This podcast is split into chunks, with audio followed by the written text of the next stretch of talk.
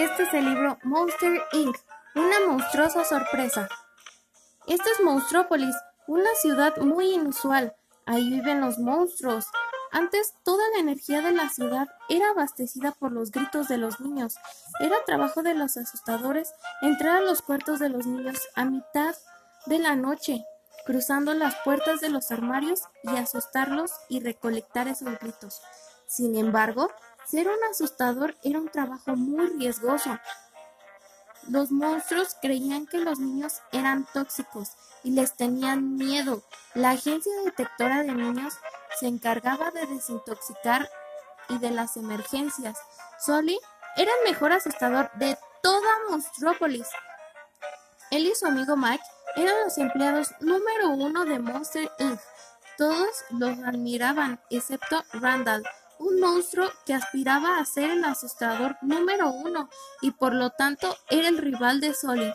Todo iba bien hasta que un día, al terminar el día de trabajo, Solly se encontró con una terrible sorpresa. Una niña en Monster Inc. ¡Qué miedo!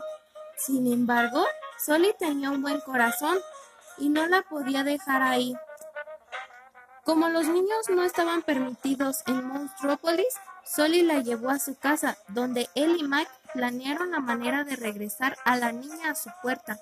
Después de conocerla mejor, Solly pensó que ella no era tóxica, como se creía, y decidió llamarla Boo. A su vez, Boo la llamaba Gatito. Al día siguiente, Mike y Solly disfrazaron a Boo de monstruo y la llevaron a Monster Inc. Ahí descubrieron que Randall había traído a Boo ya que quería recolectar más gritos que Solly y planeaba secuestrar a la niña para hacerla gritar todo el día. Así que Mike y Solly llevaron a Boo con el señor Warriors, el presidente de Monster Inc., en quien Solly confiaba, para contarle el plan de Randall.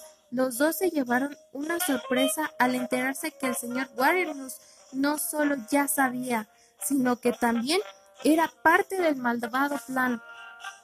El señor Warriors intentó usar la máquina extractora de gritos con la niña, pero Mike y Solly llegaron justo a tiempo para rescatar a Boo. Mike y Solly corrieron para poner a salvo a Boo. Entraron a la bodega de puertas, buscando la que los llevaría al cuarto de Boo. Pero Randall los estaba siguiendo. Los dos amigos escaparon entrando y saliendo por diferentes puertas. Randall los perseguía hasta que Mike logró atraparlo en una puerta y la destruyó para que Randall no pudiera salir.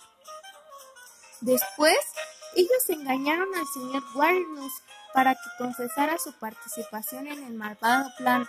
Los agentes se lo llevaron preso. Una vez a salvo, Boo debía regresar a su casa, así que Mike y Solly se la llevaron. Después de dejarla, los agentes tuvieron que destruir la puerta. Pero más tarde nombraron a Solly como el nuevo presidente y él decidió cambiar el giro de la compañía. En vez de asustar a los niños, ahora los hacía reír. Gracias a Boo, él había descubierto que la risa era más poderosa que los gritos. Todo estaba marchando muy bien. Sin embargo, Solly extrañaba mucho a Boo. Un día Mike le dio una sorpresa. Él había reconstruido los pedazos de madera y los había pegado para reconstruir la puerta de Boo. Con gran alegría, Solly abrió la puerta para escuchar la voz familiar de la pequeña niña diciendo gatito.